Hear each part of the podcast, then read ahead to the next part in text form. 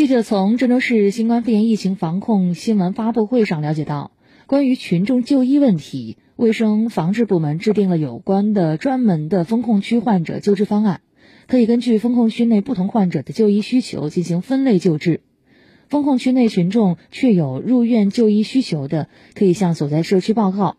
社区配合就医人员联系医疗机构，安排专门车辆开辟绿色通道。点对点接送病人到医院就诊，确保患者诉求能及时回应和解决。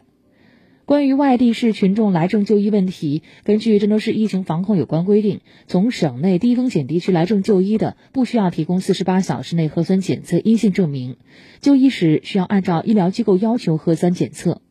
从省外来郑就医，需持有四十八小时内核酸检测阴性证明；无有效证明的，需要配合做好核酸检测和隔离管控措施。原则上，省内外中高风险及有关联区域的人员不允许入郑就医。确需就医的，由卫生防治部门指导相关医疗机构接诊救治。就诊结束，配合落实集中隔离、居家隔离和健康监测等管控措施。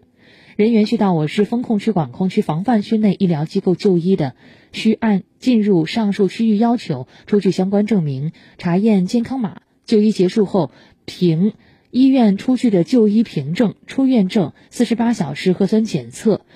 来证就医前，请首先了解您居住地的疫情风险等级，准备好四十八小时内核酸检测阴性证明，以免影响及时就医。